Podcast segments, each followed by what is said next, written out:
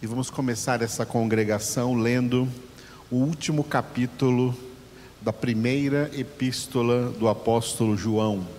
1 João, capítulo de número 5. Enquanto lemos esta palavra, o Espírito Santo de Deus estará trabalhando, operando na sua vida com a sua espada, a espada do Espírito, que é a palavra de Deus, penetrando no mais profundo do teu ser e agindo de acordo com a vontade de Deus na sua vida. Primeira Epístola de João, capítulo de número 5. Todo aquele que crê que Jesus é o Cristo é nascido de Deus.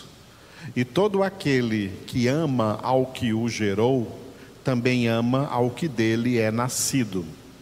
Nisto conhecemos que amamos os filhos de Deus, quando amamos a Deus e praticamos os seus mandamentos. Porque este é o amor de Deus, que guardemos os seus mandamentos. Ora, os seus mandamentos não são penosos, porque todo o que é nascido de Deus vence o mundo. E esta é a vitória que vence o mundo, a nossa fé. Quem é o que vence o mundo, senão aquele que crê ser Jesus, o Filho de Deus? Este é aquele que veio por meio de água e sangue, Jesus Cristo não somente com água, mas também com a água e com o sangue. E o Espírito é o que dá testemunho, porque o Espírito é a verdade. Pois há três que dão testemunho no céu: o Pai, a Palavra e o Espírito Santo. E estes três são um. E três são os que testificam na terra: o Espírito, a água e o sangue, e os três são unânimes num só propósito. Se admitimos o testemunho dos homens, o testemunho de Deus é maior. Ora, este é o testemunho de Deus, que ele dá acerca do seu filho. Aquele que crê no Filho de Deus tem em si o testemunho. Aquele que não dá crédito a Deus o faz mentiroso, porque não crê no testemunho que Deus dá acerca do seu filho. E o testemunho é este: que Deus nos deu a vida eterna, e esta vida está no seu filho. Aquele que tem o filho tem a vida. Aquele que não tem o filho de Deus não tem a vida. Estas coisas vos escrevi, a fim de saberdes que tendes a vida eterna, a vós outros que credes em o nome do Filho de Deus. E esta é a confiança que temos para com Ele, que se pedirmos alguma coisa segundo a Sua vontade, Ele nos ouve. E se sabemos que Ele nos ouve quanto ao que lhe pedimos, estamos certos de que obtemos os pedidos que lhe temos feito. Se alguém vir a seu irmão cometer pecado não para a morte, pedirá e Deus lhe dará a vida aos que não pecam para a morte. Há pecado para a morte, e por esse não digo que rogue. Toda injustiça é pecado e há pecado não para a morte. Sabemos que todo aquele que é nascido de Deus não vive em pecado. Antes, aquele que nasceu de Deus o guarda e o maligno não lhe toca. Sabemos que somos de Deus e que o mundo inteiro jaz no maligno. Também sabemos que o Filho de Deus é vindo e nos tem dado entendimento para reconhecermos o verdadeiro. E estamos no verdadeiro, em seu Filho, Jesus Cristo. Este é o verdadeiro Deus e a vida eterna. Filhinhos, guardai-vos dos ídolos.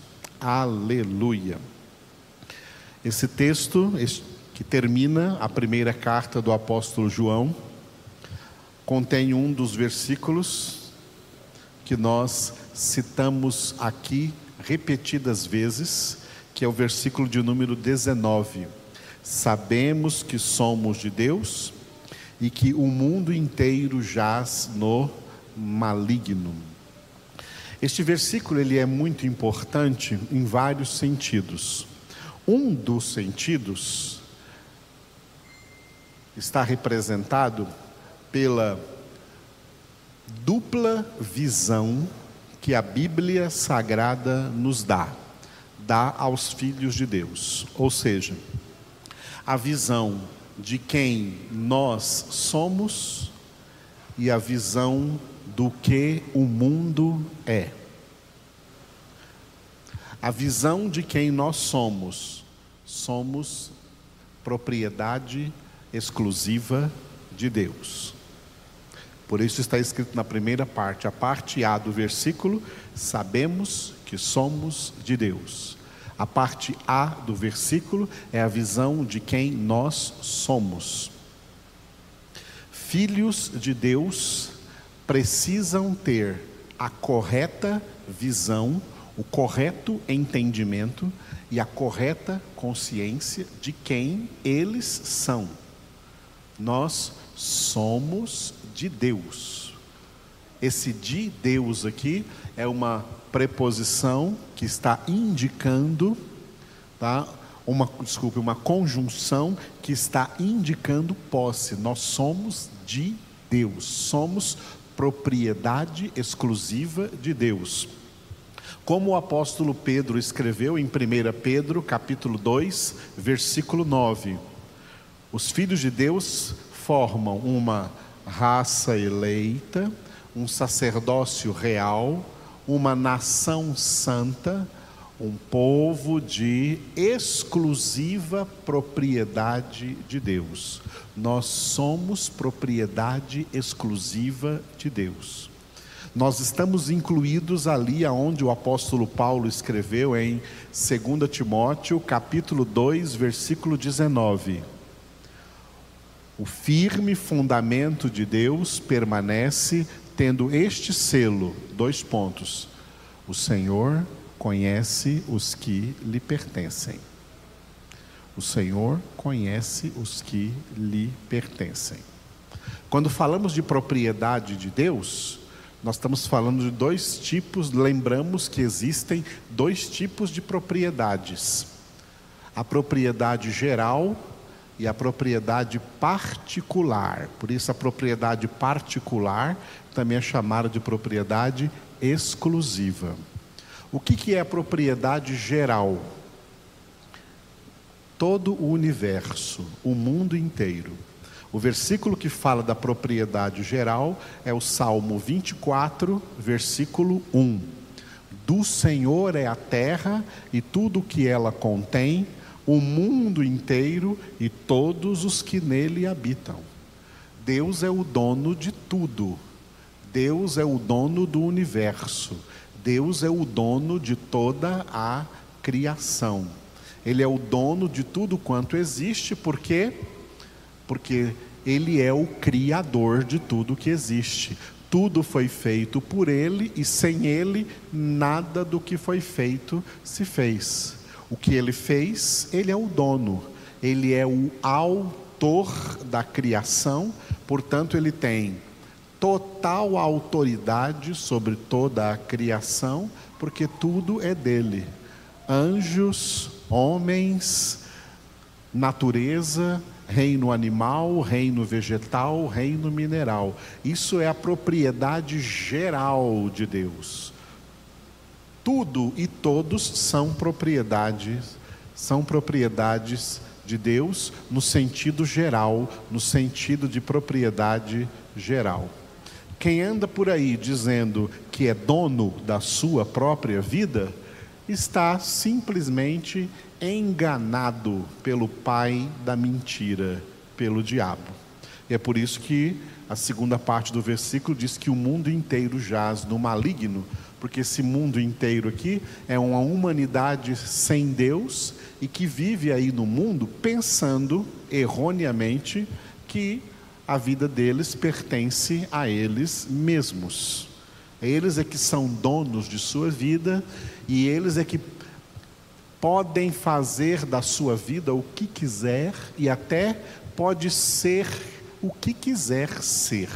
Tudo isso é mentira. O diabo tem enganado a humanidade desde o princípio, é isso que ele continua a fazer. Ele é um, ele tem o diabo tem experiência milenar de vários milênios, todos os milênios da história da humanidade, de enganar pessoas, mentindo para elas e as pessoas acreditam nas mentiras de Satanás como se essas mentiras fossem verdade absoluta. E por isso elas andam por aí dizendo: a vida é minha, eu faço da minha vida o que eu quiser, o corpo é meu, eu faço do meu corpo o que eu quiser, eu posso ser quem eu quiser. Quem disse isso para elas? Satanás, o pai da mentira, o que domina sobre elas o Espírito que atua nelas e que está conduzindo-as no curso deste mundo rumo à sua eterna e justa condenação. Os filhos de Deus não pensam assim, não. Os filhos de Deus sabem que são de Deus, sabemos que somos propriedade exclusiva de Deus. Um filho de Deus nunca diz assim: a vida é minha e eu faço dela o que eu quiser. Nunca. O filho de Deus declara assim: a minha vida pertence a Deus. A minha vida pertence a Deus. E é Deus quem faz da minha vida o que Ele quiser. O meu corpo pertence a Deus. Você pode ler isso bem enfaticamente nas palavras do apóstolo Paulo em 1 Coríntios capítulo 3 e também no capítulo 6. Não sabeis que o vosso corpo é o santuário do Espírito Santo de Deus? Que vós sois o santuário de Deus? Aquele que destruir o santuário de Deus, Deus também o destruirá. Isso é o que significa essa primeira parte do versículo. Sabemos que somos de Deus. Nós não somos donos de nós mesmos. Nós não somos senhores de nós mesmos. Nós temos um único dono, o nosso dono é Deus, nós pertencemos a Deus, nós somos propriedade exclusiva de Deus. Essa é a propriedade exclusiva. Tem a propriedade geral, tudo é de Deus. Mas dentre a propriedade geral, Deus escolheu, essa é a doutrina bíblica da eleição. Deus escolheu uma propriedade particular, uma propriedade exclusiva. E quem faz parte dessa propriedade exclusiva tem plena consciência porque Romanos capítulo 8 está escrito que o próprio Espírito Santo de Deus testifica com o nosso espírito que somos filhos de Deus. Testifica que somos propriedade exclusiva de Deus. E por isso é que nós sabemos.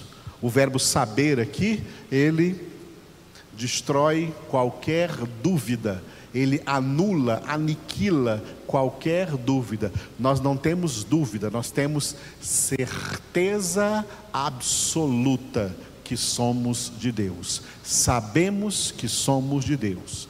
E ao mesmo tempo que sabemos que somos de Deus, nós temos a verdadeira cosmovisão bíblica. O que é cosmovisão bíblica? É a visão bíblica de mundo. Nós não olhamos para o mundo com os nossos próprios olhos humanos e carnais. Nós olhamos para o mundo pelas lentes da Escritura, pelos óculos da Escritura. À luz da palavra de Deus. E à luz da palavra de Deus, nós vemos que o mundo, e a palavra mundo aqui, não é mundo cosmológico, não é mundo é, natureza. A palavra mundo aqui é mundo antropológico, é mundo de homens, a humanidade. A humanidade sem Deus, sem Cristo, sem esperança, como Paulo escreveu em Efésios 2:12, essa humanidade inteira, todas as pessoas, todos os seres humanos que fazem parte dessa humanidade, jazem no maligno. A palavra maligno aqui está com letra maiúscula porque se refere a uma pessoa, é um nome próprio, se refere a uma pessoa, o diabo, o Satanás, o pai da mentira. Todas as pessoas, todos os homens que não são filhos de Deus, filhos de Deus, como a palavra define filhos de Deus, pessoas nascidas de novo, pessoas verdadeiramente convertidas, pessoas batizadas na água e no Espírito Santo. Aqui fala nesse capítulo de água e Espírito, batizadas na água e no Espírito Santo e que vivem toda a sua vida dispostas a derramar o seu sangue por esta fé genuína em Cristo Jesus. Por isso que na terra três dão testemunhos, como diz no versículo 8, o Espírito, a água e o sangue. Tá? Porque nós somos batizados nas águas, somos batizados no Espírito Santo e estamos e o sangue significa que estamos dispostos a ir até o fim das nossas vidas, dando testemunho de que sabemos que somos de Deus, mas o mundo inteiro jaz no maligno. A humanidade sem Deus. Essa é a visão bíblica de mundo, que não é uma visão nem pessimista e nem otimista. A Bíblia Sagrada não é, nunca foi revelada por Deus para ser nem uma mensagem de otimismo e nem uma mensagem de pessimismo, mas uma mensagem de realismo, a realidade. Deus revela aos seus filhos, Deus revela àqueles que lhe pertencem qual é a realidade dessa humanidade aí no mundo sem Deus eles jazem no maligno.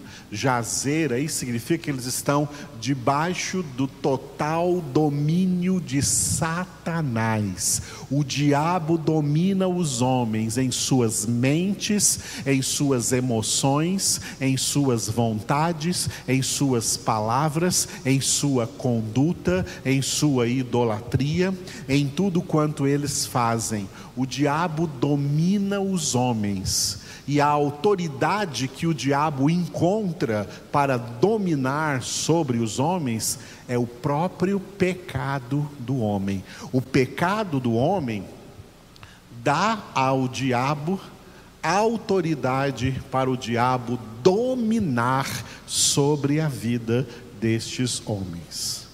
Tá? O diabo domina sobre os homens sem Deus. Por isso, esse versículo 19 aqui, de 1 João 5, é de uma importância tão grande. Este versículo seria suficiente para escrever um livro bem grosso, com muitas páginas, mostrando essas duas realidades contrastantes e paradoxais: a realidade daqueles que são de Deus e daqueles que são do mundo, que não são filhos de Deus, que jazem no maligno, que estão debaixo do poder de Satanás, como Paulo descreveu em Efésios capítulo 2, versículo 2.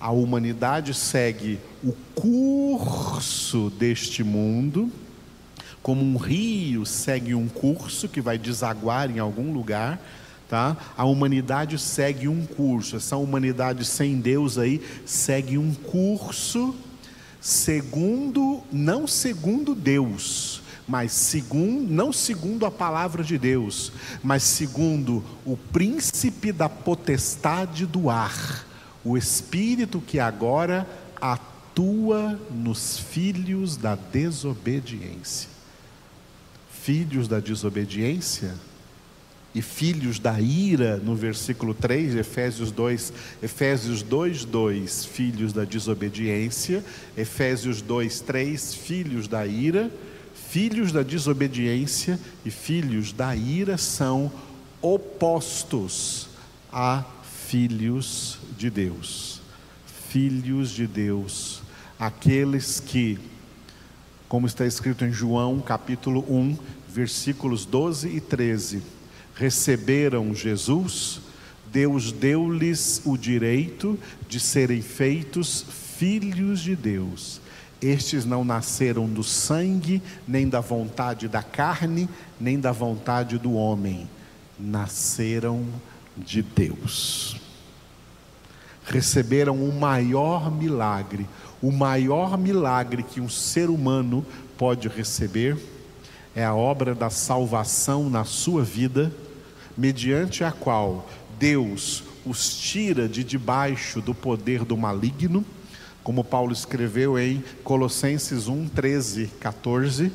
Ele nos libertou do império das trevas e nos transportou para o reino do Filho do seu amor em quem temos a redenção, a remissão dos pecados.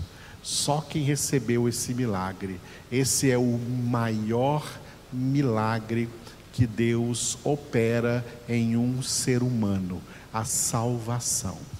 Porque todos os demais seres humanos, nos quais Deus não opera este milagre, eles estarão sempre debaixo do poder de Satanás, escravizados no império das trevas, ignorantes de Deus, da Sua palavra, da Sua verdade, escravos do pecado, escravos do vício, escravos da condenação, escravos da condição em que vieram ao mundo, gerar, concebidos, gerados e nascidos em pecado, escravos do pecado, porque não são libertos pelo Filho.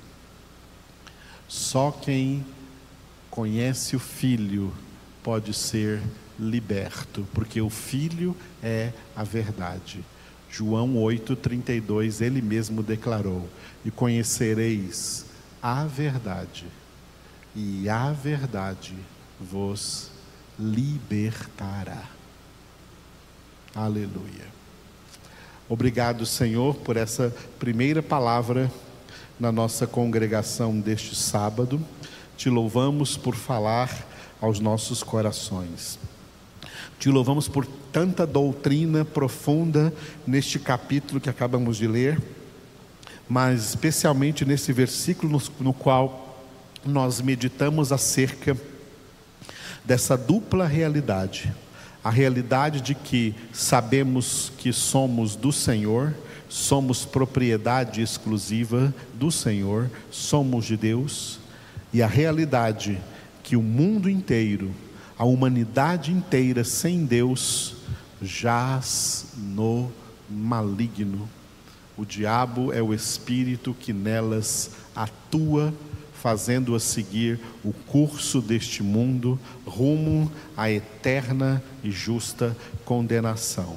Enquanto que aqueles que verdadeiramente pertencem a ti seguem o curso da eterna salvação o caminho, a verdade e a vida, que é o teu filho Jesus. Obrigado, Pai. Obrigado, Jesus. Obrigado, Espírito Santo. Que essa palavra possa trazer grande impacto na vida de todos aqueles que ouvirem, tendo o discernimento correto de quem são e de quem é o mundo inteiro que jaz no maligno.